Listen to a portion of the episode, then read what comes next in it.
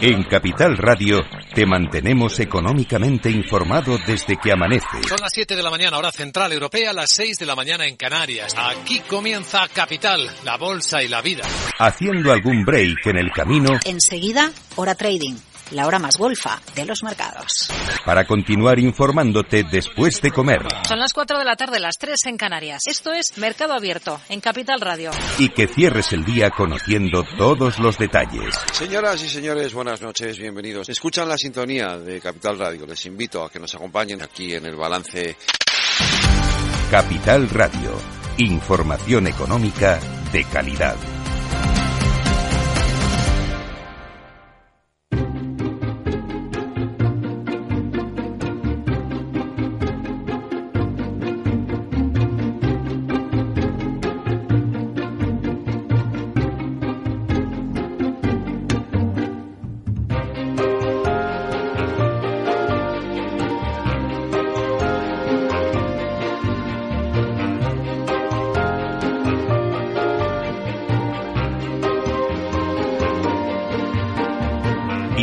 Inmobiliaria con Meli Torres. Hola, ¿qué tal? Muy buenos días y bienvenidos a Inversión Inmobiliaria. Arrancamos ayer nuestra vuelta al cole particular inmobiliaria y es verdad que os dimos las claves sobre lo que ha pasado este verano en el sector, en la vivienda, tanto en venta como en alquiler. Así que hoy es viernes y ¿qué nos toca? Pues nos toca sacar las zapatillas e irnos a dar un buen paseo por Madrid en nuestra sección de Camino al Trabajo. Una sección que cada mes nos acompaña para conocer las calles, plazas y edificios más emblemáticos de Madrid. Porque no todo va a ser claves para invertir en el sector inmobiliario. Nos hemos propuesto también arrancar el curso esta temporada creando cultura inmobiliaria para nuestros oyentes. Y en esta sección de Camino al Trabajo con Ignacio Ortiz de Andrés, director de Research de Activo en Real Estate, compartimos la belleza de nuestras calles y edificios de Madrid. Así que ya comenzamos.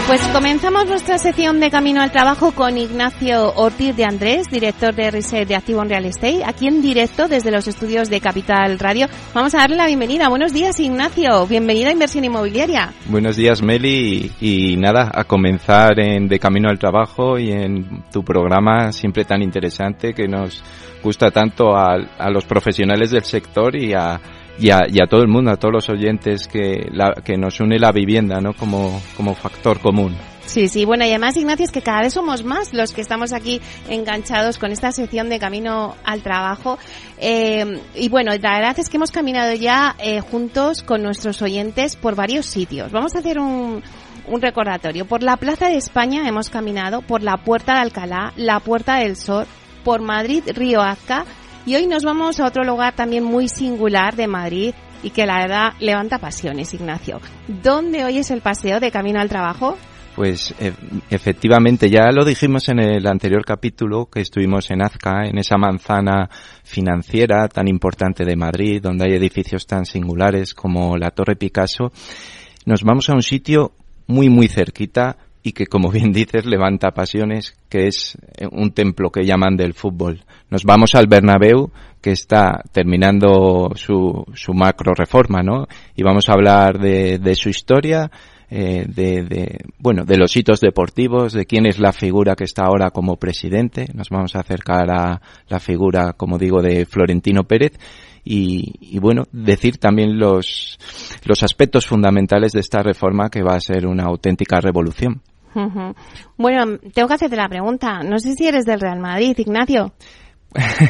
pues la, la, verdad que sí, que soy del Real Madrid. No soy muy futbolero, pero como no soy muy futbolero porque yo, por ejemplo, cuando voy a la peluquería, que es un sitio muy típico que por lo menos un peluquero que ya se jubiló siempre me, me empezaba a hablar de merengues, de tal, y, y se daba cuenta, pero da igual, en una peluquería o en cualquier sitio a los 15, 30 segundos que no tengo yo mucha idea de fútbol. No me da la vida un poco para, para aprender de fútbol, para dedicarle tanto tiempo, pero soy del Real Madrid. Yo creo que entre otras cosas porque la vida es, eh, es complicada y el Real Madrid al fin y al cabo es un equipo con bastantes triunfos y, hay equipos para diferentes caracteres de las personas. Eso seguro que, que otras, eh, otros aficionados como del Atlético de Madrid, con todo el respeto al, al club que es magnífico, pues tienen otro carácter, ellos lo saben bien. Bueno, yo lo voy a decir en bajito, que también soy del Real Madrid, pero por favor, por favor, todos los oyentes que nos estéis escuchando y que no seáis del Real Madrid, os interesa escuchar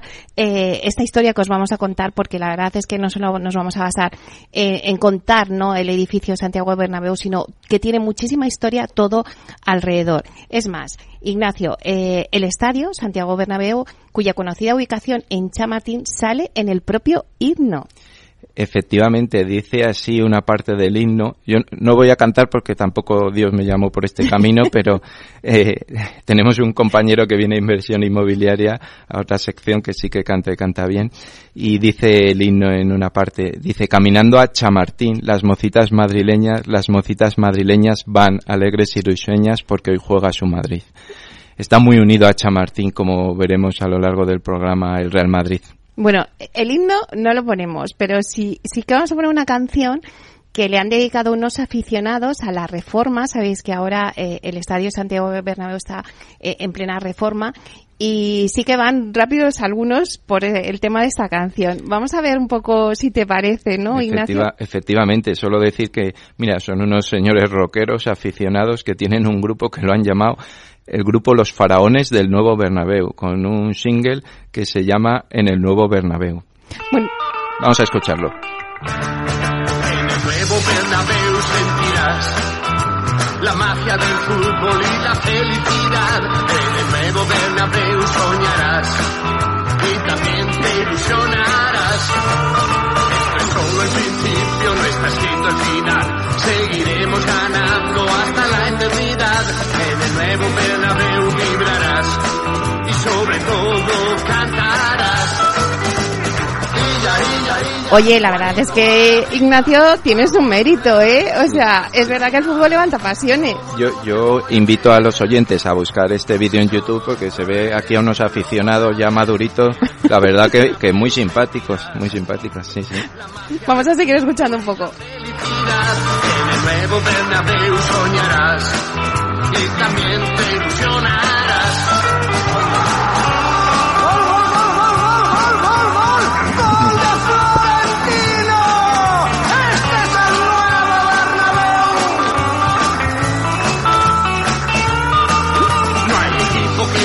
Bueno, es que Ignacio, no podíamos empezar mejor esta sección que con esta música. Efectivamente, y con mucho ánimo en septiembre, que la vuelta dicen que es dura, así que hay que estar siempre animado, siempre animado.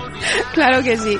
Bueno, pues sí que es verdad que, que empezábamos diciendo que íbamos a hablar sobre todo de la reforma, ¿no? Del Estadio Santiago Bernabéu. Pero si te parece, Vamos primero con su historia cronológica, su génesis, sus eventos más importantes, porque es verdad que el Bernabéu, bueno, sí, todo el mundo diría, pues es donde se celebran los partidos de fútbol, pero es que también se utilizan para otro tipo de eventos, de conciertos. Bueno, vamos a ir desgranando todo porque tenemos una hora por delante, pero el Bernabéu fue su primer estadio en Chamartín, pregunta.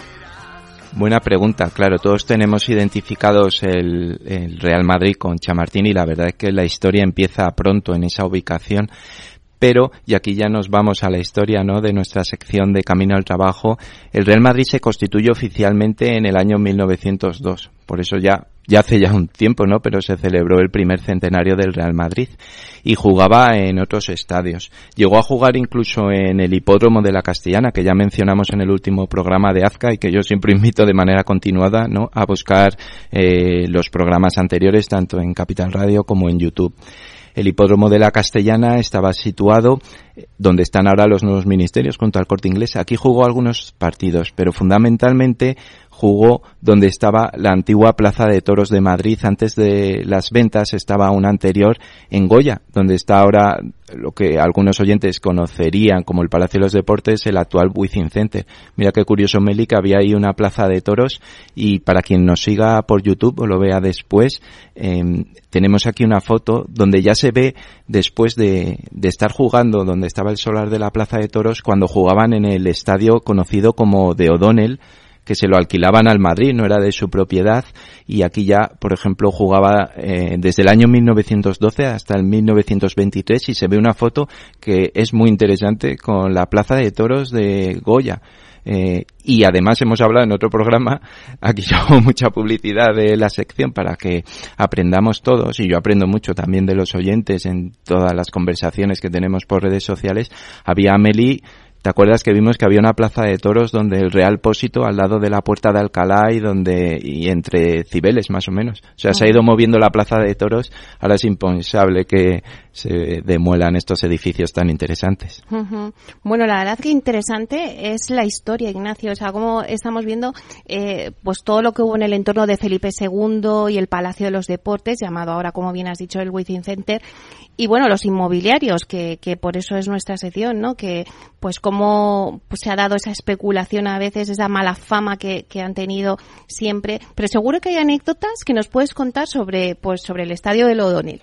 Pues sí, en el estadio de O'Donnell eh, pagaba el Real Madrid un alquiler de mil pesetas anuales al propietario del campo. Fíjate que ahora con mil pesetas no podemos ni coger el ascensor para bajar a la que calle. son seis euros. Seis euros, eso es. para quien no, para quien no haya vivido la peseta.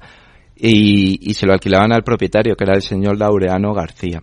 Y bueno, eh, cuentan que para la inauguración tenía una serie de desperfectos y colaboraron para la reparación y para ultimarlo, que estuviera todo perfecto, eh, numerosos aficionados del equipo, jugadores, incluso un jugador del juvenil que se llamaba Santiago Bernabéu, que bueno, va a estar aquí evidentemente en todo el programa, Santiago Claro, y, y del estadio de O'Donnell, ¿a dónde se fueron?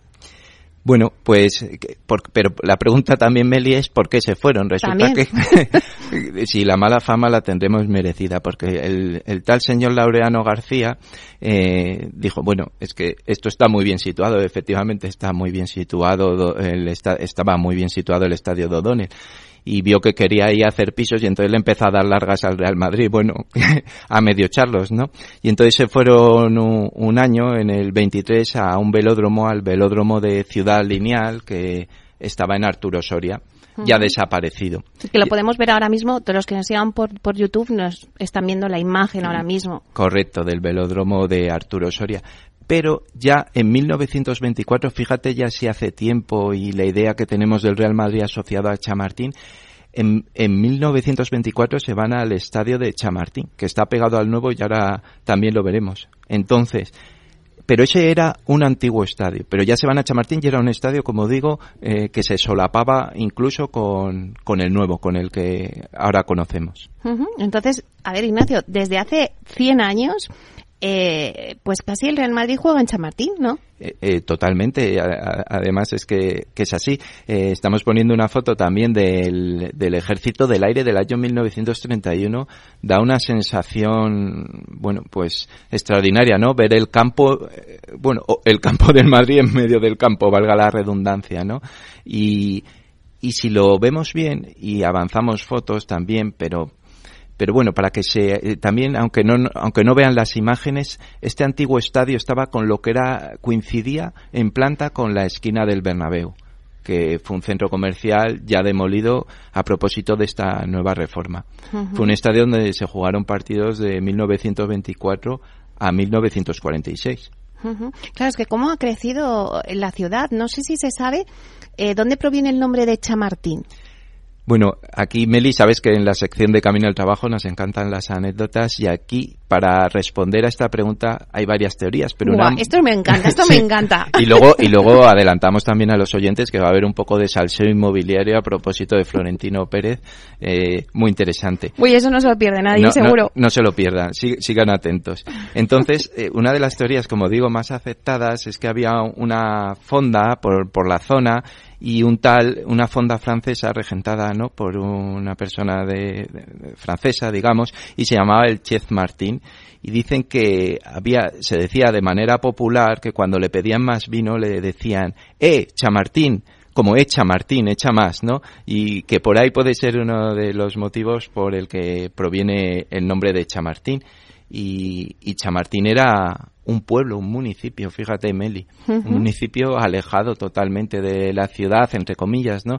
Que era Chamartín de la Rosa. Bueno. Como se ha quedado totalmente integrado, ¿no? Y después de el barrio Salamanca o el distrito Salamanca tenemos como muy cotizados, y aquí hablamos en inversión inmobiliaria, a Chamartín o Chamberí, ¿no? Como otros distritos también, ¿no? Oye, pues tiene su gracia, ¿no? Sí. El que el nombre pueda ser de, de esa fonda regentada por un francés.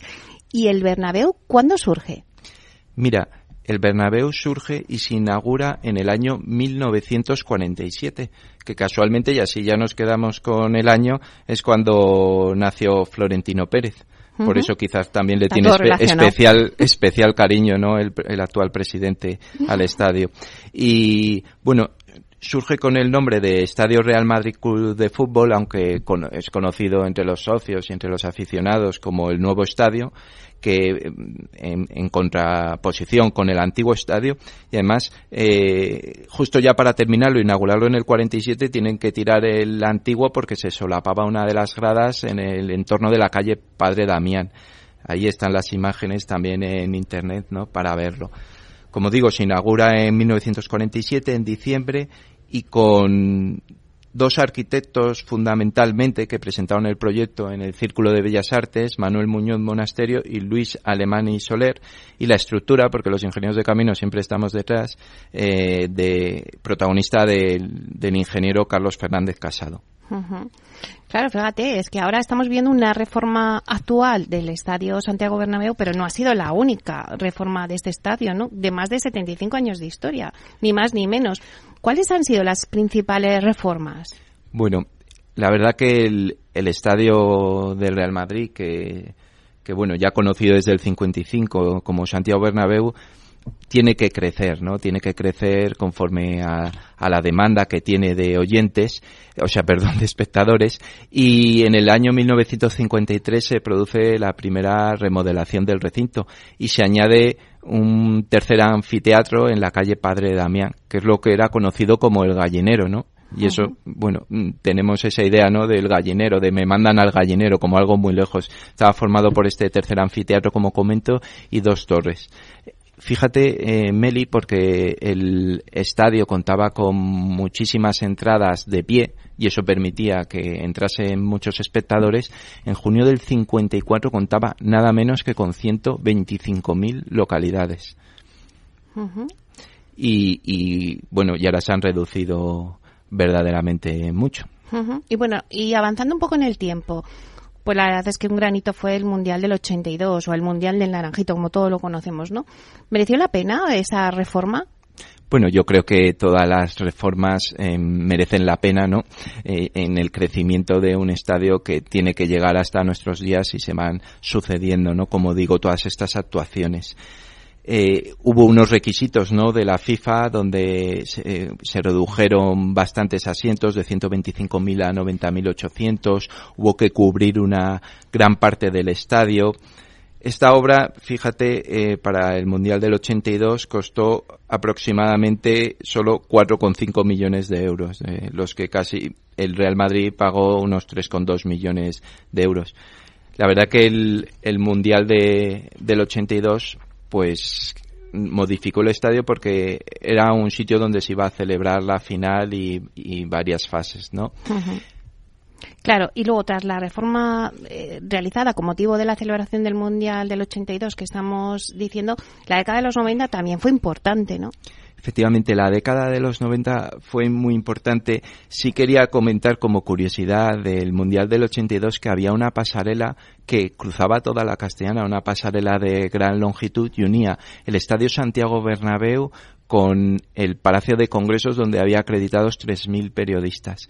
Y esa pasarela se ha recuperado en, en, dos espacios, digamos, en la carretera A3, la de Valencia, uniendo Moratalaz con Vallecas y también en la M607 uniendo el Hospital Ramón y Cajal con Mirasierra. Y es muy curioso, ¿no? Como ahora que hablamos tanto de reciclar, pues, pues se ha reciclado. Y yendo a la pregunta que me haces de, de los años 90, que si se hicieron más reformas, evidentemente se han hecho muchas reformas y también en la época de Florentino, eh, anterior a la actual, pero eh, decir que aquí ya con siendo presidente Ramón Mendoza eh, se hizo una reforma con el arquitecto del estudio, vamos el estudio Lamela y aquí hubo toda una modificación se subió mucho la altura se pasó de 22 metros de altura que tenía el estadio a 45 metros se crearon 20.000 localidades y también se empezó a construir la esquina del Bernabéu. Bueno, la esquinita del Bernabéu, que la recuerdo bien, que estaba en manos en su día de Real Urbis y que era un centro comercial, pues la verdad es que muy nombrado, ¿no?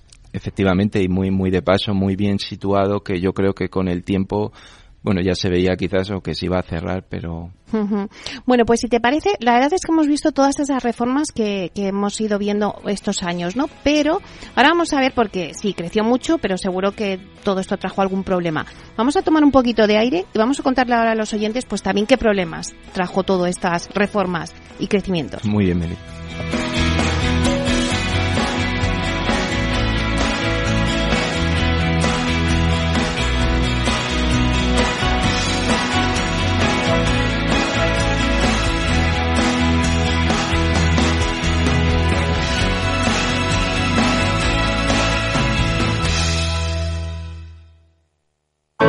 Artesanía, tecnología y lujo de la mano de Grato. Una marca española líder en fabricación de pavimentos de parqué de ingeniería y carpintería para interiorismo de madera de roble europeo, procedente exclusivamente de bosques gestionados de forma sostenible.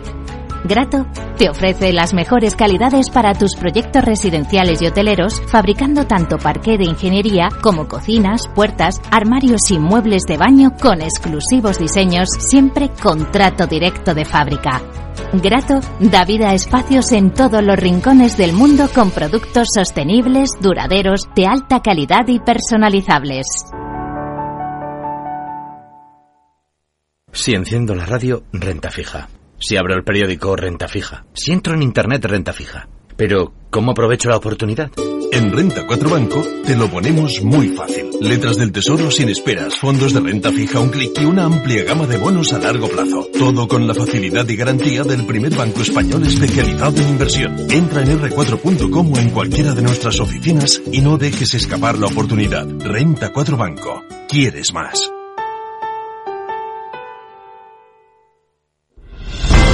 Si quieres estabilidad en el empleo, poder conciliar tu vida laboral y asegurarte una pensión para cuando te jubiles, debes escuchar Empleo Público. Todo lo relativo a las oposiciones, convocatorias, consejos para preparar las pruebas y la opinión de expertos de las administraciones públicas y de la formación.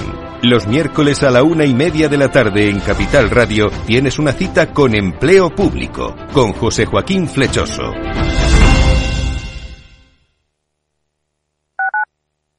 Capital Radio, Madrid, 103.2 FM. Horno La Santiaguesa. Somos pasteleros y eso nos gusta. Utilizamos materias primas que nos hacen disfrutar y elaboramos todos nuestros productos de forma artesanal, sin sucedáneos, ni margarinas ni grasas trans. Sabemos que las cosas buenas son importantes. Con el hashtag Buscamos Gente Dulce. Horno La Santiaguesa, calle Mayor 73, teléfono 91 559 6214, www.pasteleriasanonofre.com. Disfruta de la mejor cocina gallega en Montes de Galicia. Todo un clásico moderno en el barrio de Salamanca. Disfruta de la variada dieta láctica, de las mejores carnes y pescados tratados con respeto y transparencia y regados con una de las mejores bodegas de la zona. En grupo, en familia o en pareja, Montes de Galicia te ofrece el espacio perfecto en cada ocasión. En Capital Radio te mantenemos económicamente informado desde que amanece. Son las 7 de la mañana, hora central europea, las 6 de la mañana en Canarias. Aquí comienza Capital, la bolsa y la vida. Haciendo algún break en el camino Enseguida, hora trading. La hora más golfa de los mercados. Para continuar informándote después de comer. Son las 4 de la tarde, las 3 en Canarias. Esto es Mercado Abierto, en Capital Radio. Y que cierres el día conociendo todos los detalles. Señoras y señores, buenas noches, bienvenidos. Escuchan la sintonía de Capital Radio. Les invito a que nos acompañen aquí en el balance. Capital Radio. Información económica de calidad.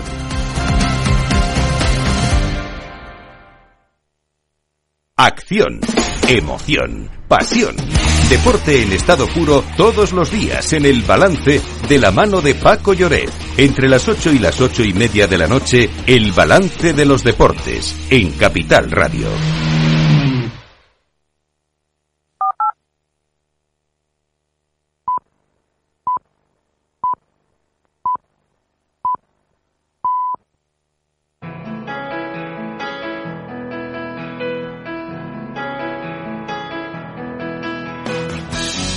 Inversión inmobiliaria con Meli Torres. Bueno, pues seguimos con nuestra sección de Camino al Trabajo con Ignacio Ortiz de Andrés, director de Research de Activum Real Estate. Estamos en directo desde los estudios de Capital Radio y estamos dando un paseo por el Santiago Bernabéu. Nos habíamos quedado en que en los años 80 y en los años 90 pues ya tuvo reformas. Ahora estamos viviendo una reforma actual del, eh, del, del, Santiago Bernabéu, pero sí que en otros años ya hubo reformas. Y claro, pues esas reformas pues a lo mejor eh, llevan consigo algún tipo de problema, que lo que nos gusta son eso, las anécdotas. Ignacio, cuéntanos. Pues mira, en cuanto a la anécdota, como decía antes del corte, subió la altura del estadio con la reforma de la mela de 22 metros que tenía a nada menos que 45. ¿Y qué ocurrió con esto? Que, que había mucha más sombra y no daba bien el sol Meli al, al césped. Imagínate, y se les empezaba a deteriorar. Y tuvieron Ay, que llegar a, a, una solución de ingeniería, digamos. Se instaló a 20 centímetros de profundidad del césped una red de tuberías de polipropileno con nada menos que 30 kilómetros de tubería para que circulase agua caliente evitando heladas del césped. Así que imagínate si, si a veces surgen problemas, pero hay que ir solucionándolos sobre la marcha. Claro que sí. Y bueno, históricamente, más allá de los triunfos deportivos del Real Madrid, no sé, eh, ¿qué eventos destacarías? Mira, eh, como eventos, pues eh, lógicamente un estadio puede ser un lugar para, para conciertos. El problema que tienen, uno de los problemas es el césped. Todo esto lo veremos más adelante que con la reforma el Real Madrid Florentino tiene eh, mucha visión y va a haber conciertos y va a ser un, también un, una manera de ingresar mucho dinero. Pues podríamos destacar, Meli, un concierto de U2 en el 15 de julio del 87, uno de Bruce Springsteen en eh, mayo del 18, del 16, perdón, y desde el punto de vista religioso, eh, y creo que es muy interesante decirlo, hubo un encuentro de los jóvenes de lo que eran las jornadas de la juventud del Papa uh -huh. en esos inicios de San Juan Pablo II el 3 de noviembre de 1982, que fue un un verdadero éxito de convocatoria. Eh, mm. Había dudas de si, si iba a llenar el estadio y se tuvieron que quedar muchísimos muchísimos jóvenes fuera eh, en ese evento, ¿no? Y, y un papa que bueno que también aquí hablamos de historia forma parte de, de la historia no y que en, en, cuanto a mí también forma parte de mi juventud se han seguido también haciendo jornadas de, mundiales de la juventud la última en Portugal si me lo permites querría decir y como homenaje a esta figura un extracto de la homilía de ese día histórico del 3 de noviembre uh -huh. eh, de 1982 que además es el año de mi nacimiento decía San Juan Pablo II Jóvenes amigos, habéis de ser vosotros mismos sin dejaros manipular, teniendo criterios sólidos de conducta, en una palabra, con modelos de vida en los que se pueda confiar, en los que podáis reflejar toda vuestra generosa capacidad creativa, toda vuestra sed de sinceridad y mejora social, sed de valores permanentes dignos y de lecciones sabias. Es el programa de lucha para superar con el bien el mal. Fíjate, Meli, qué mensaje, ¿no? Eh, tan actual, ¿no? Y a, a favor de los jóvenes y, y, de una dedicación de este Papa por los jóvenes. Uh -huh. Y que creo, lo he leído porque creo que es muy necesario. A veces ahora cuando criticamos que si los jóvenes, que si las redes sociales, los jóvenes son fruto también de nuestra educación o a veces cuando los tenemos entre comillas muy mimados no es culpa de ellos quizás las cosas eh, malas que puedan tener sino del ambiente que les rodea pero el futuro son los jóvenes y este mensaje del Papa tan actual. ¿no? Bueno, y ahí estuvo el Santiago Bernabéu pues creando historia eh, para ese encuentro que hubo de los jóvenes que, bueno, pues que se pensaba que, que a lo mejor no iban a caer todos y luego se quedaban muchos hasta afuera. Madre mía, Ignacio, eh, es verdad que el Bernabéu está lleno de historia. El repaso que estamos dando, eh, pero si te parece, em, bueno, pues vamos ahora, antes de seguir con la reforma de, del Santiago Bernabéu, que es importante, y con la figura de Florentino, oye, ¿por qué no comenzamos eh, esta segunda parte con el himno eh, instrumental del Real Madrid? Muy bien.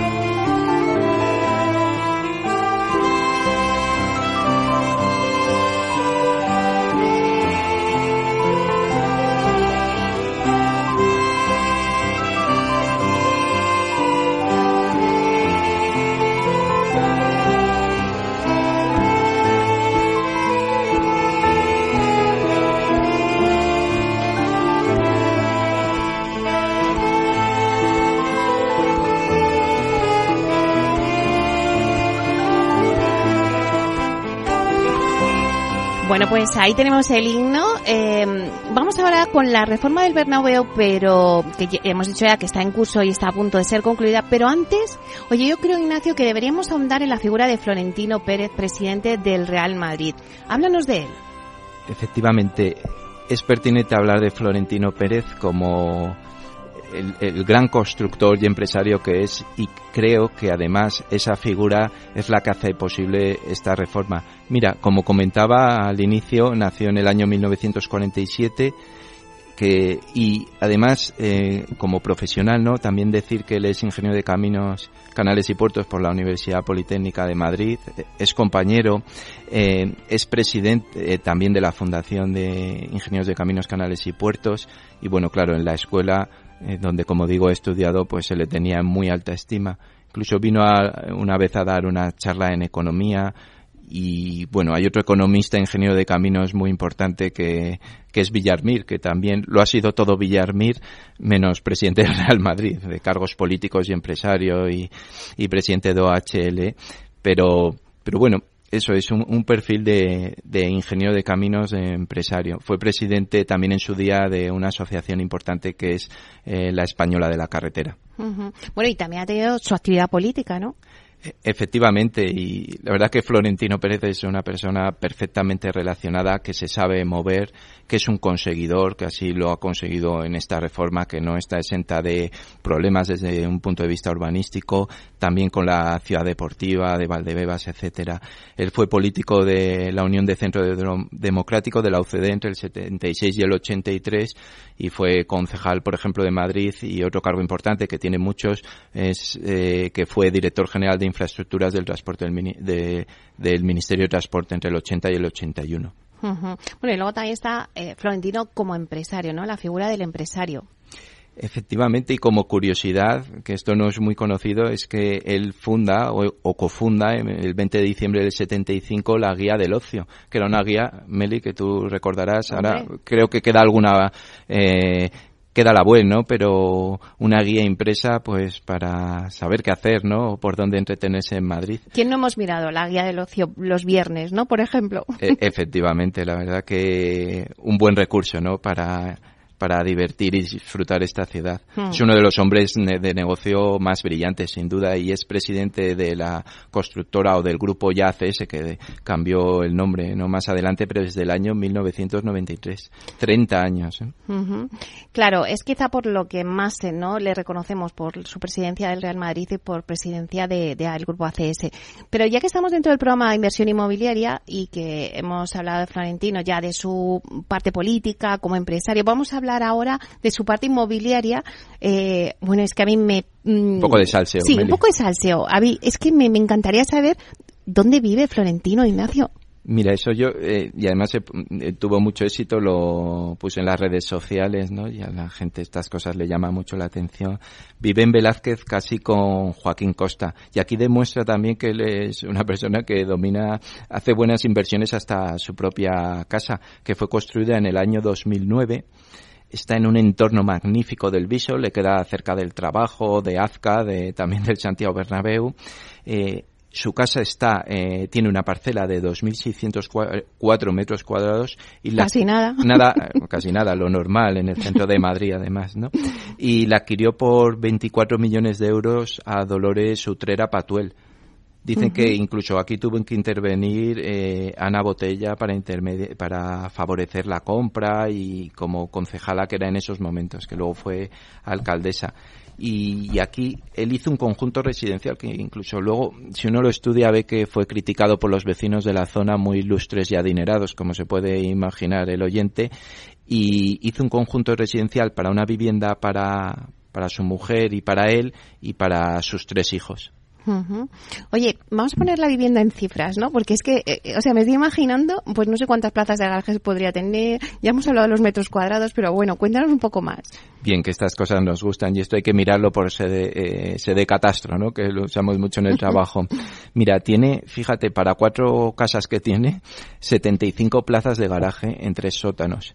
Y aquí como curiosidad, yo que vivo cerca, no cerca de en un chalet de enfrente, sino cerca, y, tardó mucho la cimentación. Aquí se rumorea, no, no es que haya trascendido mucho, que incluso Florentino, esto lo dejamos a la especulación, pudiese, pudiera haberse hecho ahí un búnker, ¿no? Y, lo digo totalmente en serio. Tiene una oficina en planta baja de 500 metros cuadrados, tres viviendas de tamaño, entre comillas, más moderado que la última, entre 617 y 658 metros cuadrados, que son las de los hijos. No está mal, ¿no?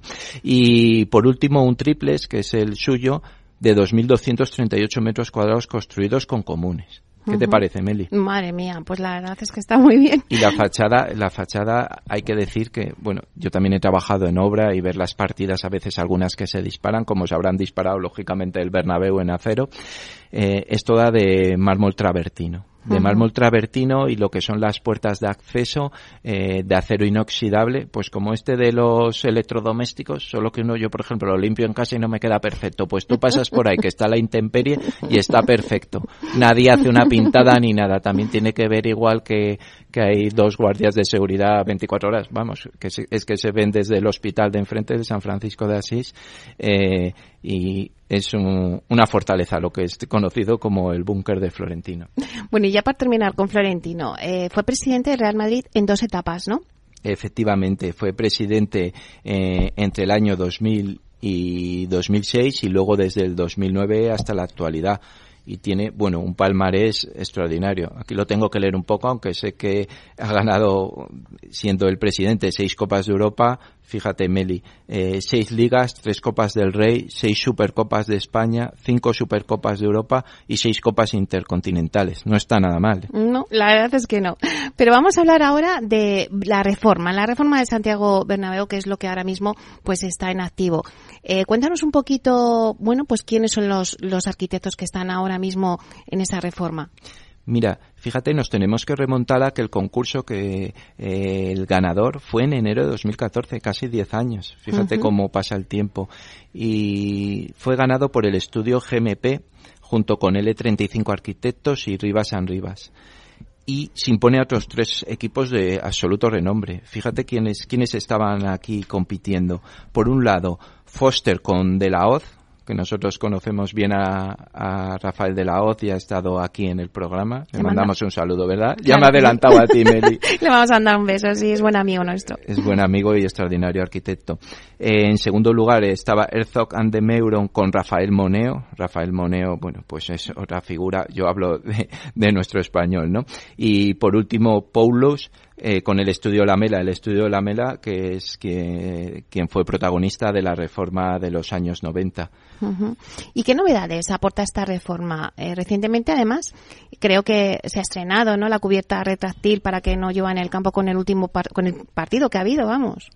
No, efectivamente mm, aporta muchas novedades. Eh, fíjate, el último partido, el Madrid-Getafe, como bien dices, se ha estrenado esta cubierta retráctil que ya llovía el, el, sábado pasado. Luego el domingo en Madrid nos mandaron esta alerta a los móviles de la lluvia torrencial, que luego no fue tanta, pero luego cortó el metro ya más en la madrugada del domingo al lunes.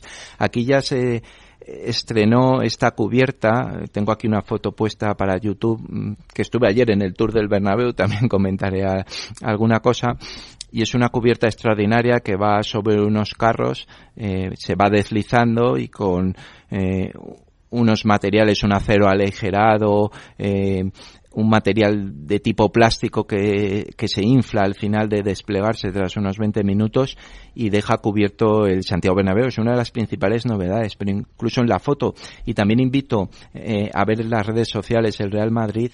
Otra, otra de las grandes ventajas de esta reforma es que el césped desaparece. El césped entra en un espacio que han llamado el hipogeo, que me encanta el nombre, ¿no? Hipo por debajo, geo, geo de la tierra, donde en seis bandejas de toda la longitud del estadio y, cortado, ¿no? En, seis de ancho, eh, entra, de, entra debajo en este espacio subterráneo y tiene iluminación, riego, etcétera, y solo se despliega para los partidos. Esas son unas novedades que creo que que son verdaderamente revolucionarias, aunque el, el, que haya césped retráctil se ha hecho en otro par de estadios, por lo menos en el mundo, reconocidos, pero sí que va a permitir explotar el estadio de otra manera. Bueno, y no cabe duda, Ignacio, que el exterior es francamente espectacular, ¿no? O sea, es increíble. Efectivamente, eh, invito para quien no, no lo haya visto a, pasear por delante y ver esas lamas de acero a punto de terminar. Esta obra, Meli, empezó en el año 2019. Bueno, pues tiene un, recubrimiento eh, magnífico, va a tener eh, una iluminación por proyectores LED, incluso una pantalla que dará la castellana para proyectar imágenes, no el partido, pero sí imágenes, publicidad, etcétera Mira, esta reforma que como digo empezó en 2019, yo conozco a un ingeniero caminos compañero que participa en la dirección facultativa y nos comentaba que hay una circunstancia que querían hacer, o sea, la obra se hace entre los partidos cada dos semanas, pero que les vino bien la pandemia para poder avanzar mucho más, porque el hecho de que hubiera suspensión de partidos les permitió avanzar muy rápido y no ir hacia adelante y hacia atrás. La verdad que es un reto de ingeniería extraordinario. Bueno, y por dentro, ¿cómo es por dentro? Tú que has hecho ahora el tour que me os decías, porque, bueno, es que hay hasta un hotel con habitaciones con vistas al estadio.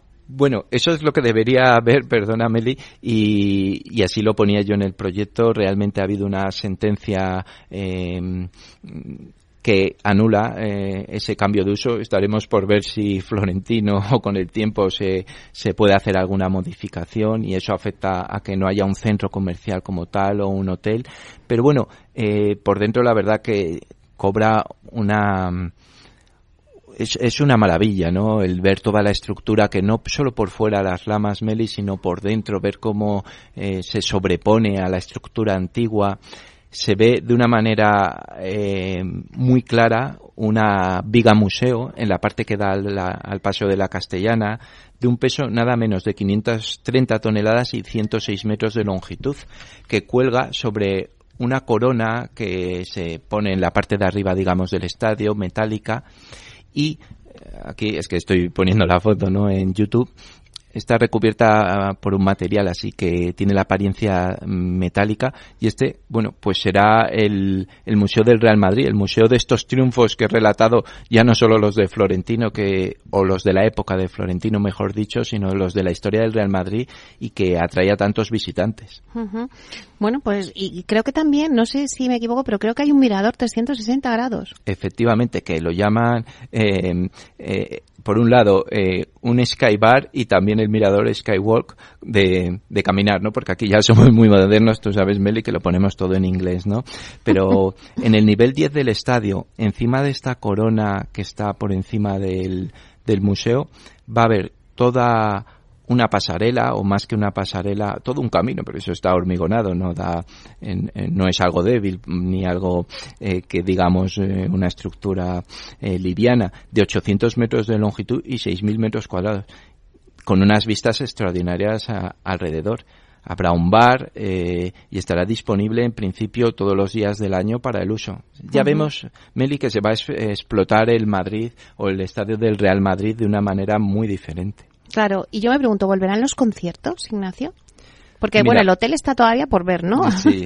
Pero los conciertos. Mira, eh, en cuanto a los conciertos, y eso aquí tenemos que pensar lo que es el césped retráctil. Si tú antes un, hacías un concierto, lo tapaban, etcétera, pero el césped se, destrozaba y eso no podía ser, o a veces los hacían al final de la temporada, replantaban el césped. El, hecho de que pueda ser retráctil permite totalmente eh, usar esa, esa plataforma. Y por otro lado, también el que sea cubierto permite que, bueno, pues si uno ha estado en conciertos últimamente o, o, tu hija, por ejemplo, Meli, eh, muchas entradas están en la parte de donde estaría el campo de juego. Al estar cubierto, eso lo permite. Y ahí está otro de los negocios porque eh, Florentino Pérez, evidentemente, eh, hace las cosas a conciencia y bien pensadas. Hay un programa de un concierto para mayo del 24 que estrena, digamos, esta actividad en el Bernabéu de Taylor Swift en mayo del 24 y ha sido tal el, éxito que se va a plantear otro en fecha no determinada por la alta demanda. Y un tal Duki, que yo estos no los conozco mucho, que tiene una canción última con Bizarrap eh, para junio, ¿no? Pero entonces vamos a ver conciertos extraordinarios porque para llenar un estadio como el Santiago Bernabéu van a ir eh, figuras mundiales. Claro, porque el coste de toda esta reforma, pues creo que casi son 900 millones de euros, que es que se dice pronto, pero yo creo que desde luego para Florentino toda esta inversión eh, en esta reforma merece la pena. Sí, Florentino es ante todo eh, un hombre de negocios, ¿no? Es un apasionado del Real Madrid, un hombre que se dedica evidentemente al club, pero entiende de negocios y efectivamente va por ese coste de 900 millones, incluyendo financiación, por casi 900 millones, pero sabrá, sabrá rentabilizarlo. Solo el museo es el, el, museo de Madrid que más ingresos tiene, el que más, y además eh, también entre los más visitados y con esta reforma que marca ya a este estadio como uno de los mejores del mundo. Creo que Florentino ha dicho literalmente que es el mejor del mundo. Me parece bien que lo diga, ¿no? Que su labor. Eh, va a tener todavía muchos más visitantes. O el Museo del Madrid, como bien decías, que lo estuve visitando ayer, hice el tour de el Bernabéu. Hay que, hay que ver a los aficionados, aficionados de verdad, con la camiseta del Real Madrid, de las pasiones eh, que levanta, ¿no? Eh, yo aquí Aquí en de Camino al Trabajo siempre recomendamos, intentamos recomendar algún libro. Hoy vamos a recomendar, si te parece, una película que es El secreto de sus ojos. Em, y aquí hay una, una frase que quiero decir cuando eh, Guillermo Francela le dice a Pablo Sandoval, y luego lo explico.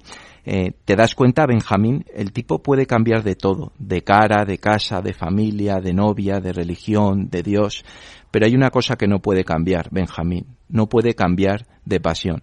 Bueno, o sea, eh, eh, una historia, ¿no? De una película muy interesante que están buscando a un criminal que es un, aficionado a un equipo de fútbol y que le buscan en un estadio, ¿no? No, no digo más de esta película recomendada, pero lo que es la pasión, ¿no? Por un estadio y que eso lo entiende también muy bien Florentino para crear un verdadero símbolo y que nos viene también muy bien a Madrid, porque esto nos trae turismo, eh, trae negocio, eh, se mueve la restauración, los hoteles, todo lo que sea generar dinero en una ciudad como la nuestra, Meli, la verdad que yo, vamos, eh, es de aplaudir, ¿no? Siempre.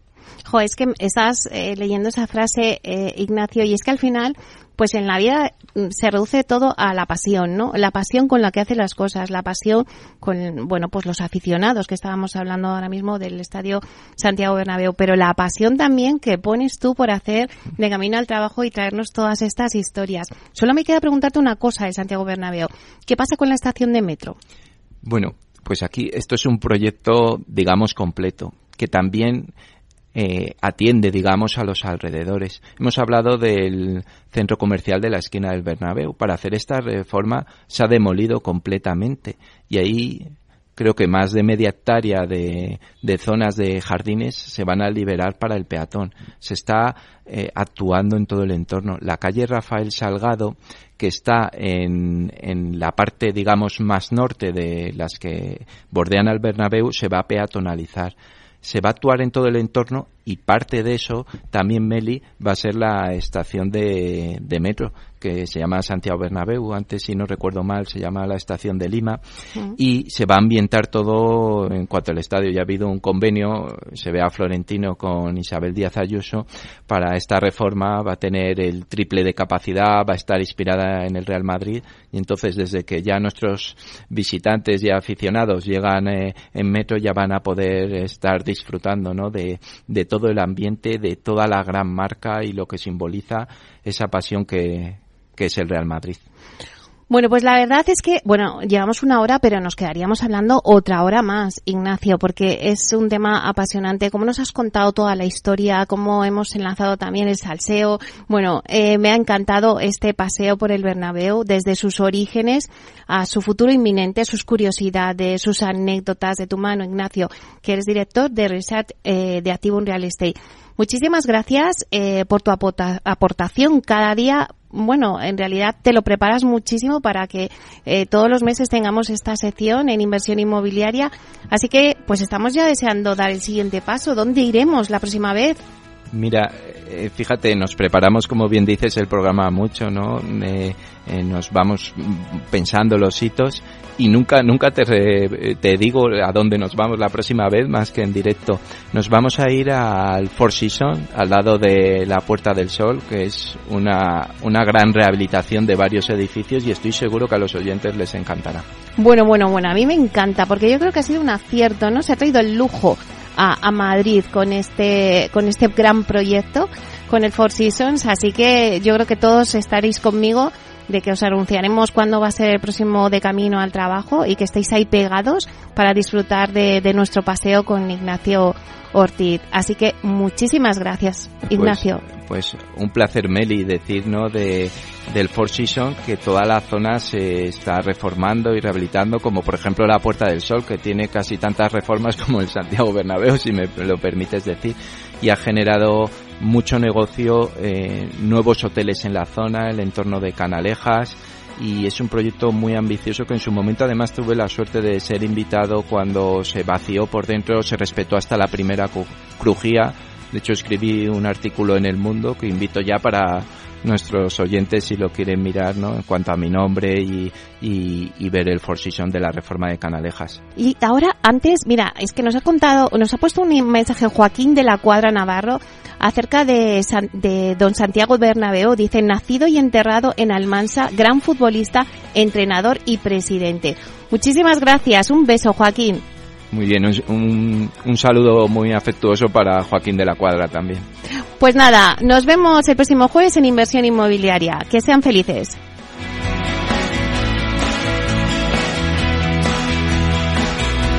Inversión Inmobiliaria con Meli Torres.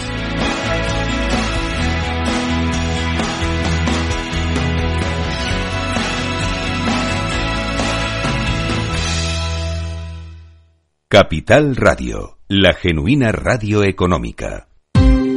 Ya no estamos en la era de la información, estamos en la era de la gestión de los datos y de la inteligencia artificial. El tratamiento inteligente de estos datos proporciona un valor enorme a las empresas en sus procesos de negocio. En Piper Lab ayudamos a nuestros clientes a tomar decisiones de negocio basadas en datos. Escúchanos todos los lunes en el espacio de Big Data de Capital, la Bolsa y la Vida. ¿Qué es ir más allá? Con Arval podrás llegar donde te propongas de la forma más sostenible y asegurar un mundo mejor contribuyendo a la seguridad en carretera, al futuro de las ciudades y a la calidad de vida. Ser responsable sin tener miedo al liderar el cambio. Arval, la transición energética arranca aquí. Más información en arval.es.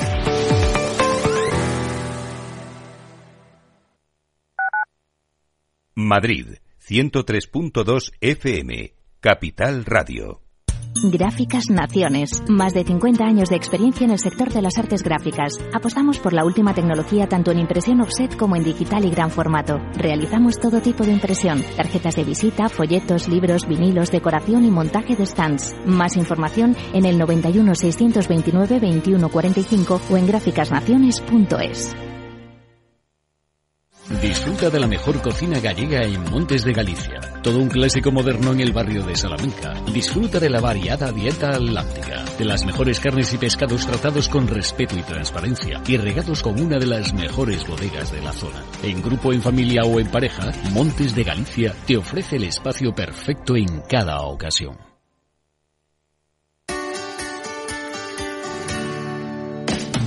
Aquí, en Capital Radio, está el programa más divertido y de mayor influencia en el mundo del capital humano. Todos los viernes a la una de la tarde, únete a Humanos en la Oficina, presentado y dirigido por el speaker internacional Miguel Ángel Pérez Laguna. Un programa donde el talento es protagonista en un formato innovador e irresistible que ya se escucha en 13 países. No te lo pierdas.